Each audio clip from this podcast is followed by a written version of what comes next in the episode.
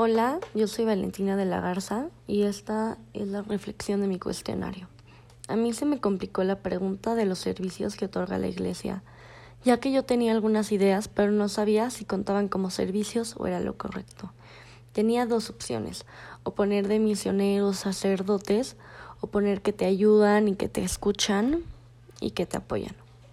A mí también me confundió mucho la pregunta de qué es la la Eucaristía o la Epifanía, no recuerdo muy bien la palabra, pero, er, pero la respuesta correcta era dar gracias y yo pensé que era una celebración.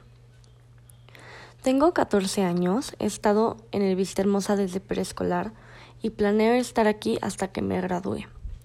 A mí me gusta mucho bailar, cocinar y pasar tiempo con, mis, con mi familia y mis amigos. También me gusta viajar y me gusta saber cosas de donde viajo para así estar preparada y saber a dónde voy.